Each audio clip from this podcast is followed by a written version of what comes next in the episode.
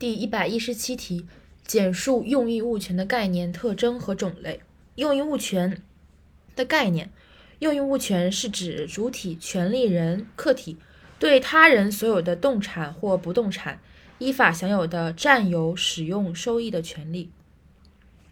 用益物权的特征呢，采用的是概念拆拆解的记忆方法。首先，第一点，性质，用益物权属于他物权、限制物权。